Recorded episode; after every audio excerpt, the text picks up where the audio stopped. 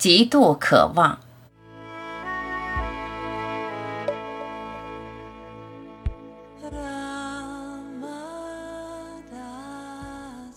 看日出，看日落，世界只是心中的一个个场景。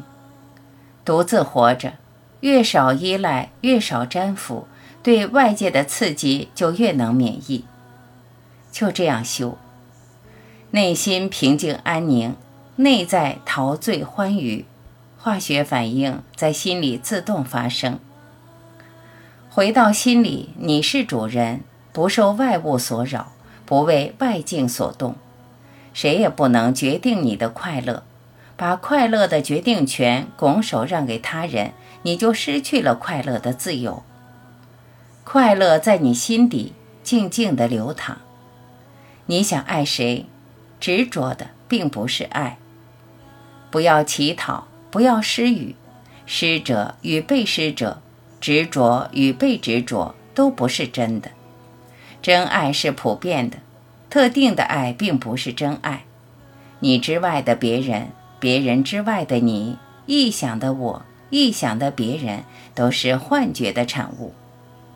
你安宁，世界就安宁；你和平，世界就和平；你快乐，世界就快乐。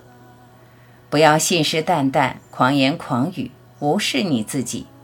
个人化、人格化都是虚妄。陷入人格化的虚妄，就陷入个人化的烦恼。对个体的执着越深，经验的痛苦就越甚。专心致志，从局限的个体自我中跳出来，找到无限的真我。痛苦的人，痛苦的你，都在头脑中；烦恼的人，烦恼的你，都是时空的产物。认定身体就是你。身体的疼痛就会带给你痛苦，认定思想就是你，思想的纠结就会折磨你。时空只在头脑中，没有真实的时空，没有真实的身心，一切都是梦幻泡影。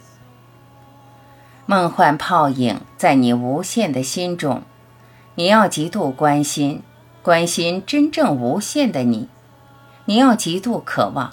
渴望认清你自己，你才能从自我束缚的樊笼中解放。折磨你的都是你的妄念，你不在乎，你不跟随，你不关心，什么也奈何不了你。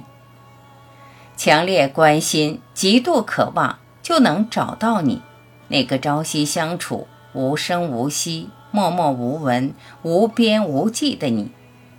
一旦找到你，整个宇宙都是你，乌云被阳光驱散，无尽烦恼，万千思绪，只是你心中的投影。